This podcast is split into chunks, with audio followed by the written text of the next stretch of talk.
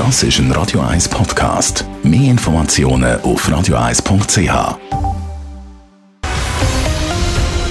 Radio 1 Thema. Ihre Tochter ist nach einem Autounfall festgenommen worden. Sie müssen jetzt ganz schnell äh, die Kaution zahlen. In Winterthur wäre gerade schon wieder fast eine Person auf die Masche von Telefonbetrügern reingeht. Die Fälle von sogenannten Schockanrufen, die häufen sich in letzter Zeit extrem. Aber warum haben die Betrüger eigentlich immer noch Erfolg? Leila Keller hat nachgefragt. Die aktuelle Masche sind eben genau die. Die Betrügerinnen oder Betrüger läuten ihrem Opfer an und sagen, dass ein Familienmitglied einen Unfall hat und entweder selber verletzt ist oder eben Geld braucht, um aus der Untersuchungshaft zu kommen. Die Verbrecher wissen ganz genau, bei welchen Leuten sie am ehesten Erfolg haben, sagt die Mediensprecherin von der Stadtpolizei Winterthur, Rael Egli. Also die Betrügerinnen und Betrüger fokussieren sich auf ältere Personen. Die sind grundsätzlich leichtgläubiger und teilweise halt auch nicht mehr ganz fit im Kopf. Ähm, ausgesucht werden zum Beispiel im öffentlichen Telefonbuch nach typischen Vornamen von älteren Generationen. Und obwohl immer wieder darüber berichtet wird und auch verschiedene Polizeistationen Prävention betreiben, kommt es immer wieder zu Betrugsfällen. Das findet aber oft online statt oder auch via Plakataktionen. Ältere Personen sind in der heutigen Zeit aber halt oft noch nicht äh, oder nicht mehr in der digitalen Welt unterwegs und viel die und darum gibt es halt doch immer wieder, dass die Betrüger auch jemand angeraten, der noch nichts von dieser Masche gehört hat. Dass vor allem ältere Leute zu Opfer werden, spürt auch die Prosenektute.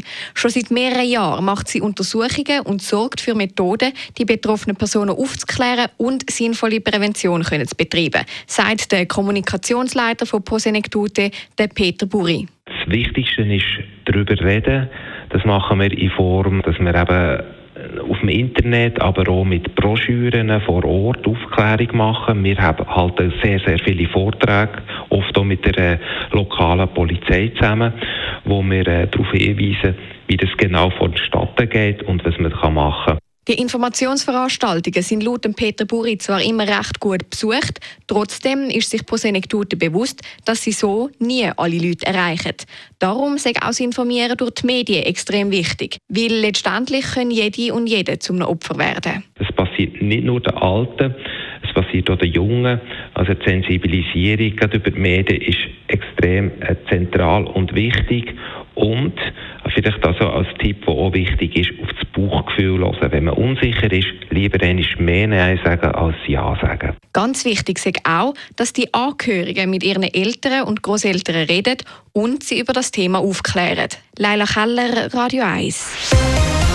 Radio 1 Thema. Jederzeit zum Nachlesen als Podcast auf radio1.ch. I see you comb your hair and give me that grin. It's Radio 1 ist Ihre News-Sender. Wenn Sie wichtige Informationen oder Hinweise haben, rufen Sie uns an auf 044 208 1111 oder schreiben Sie uns auf redaktion.radio1.ch.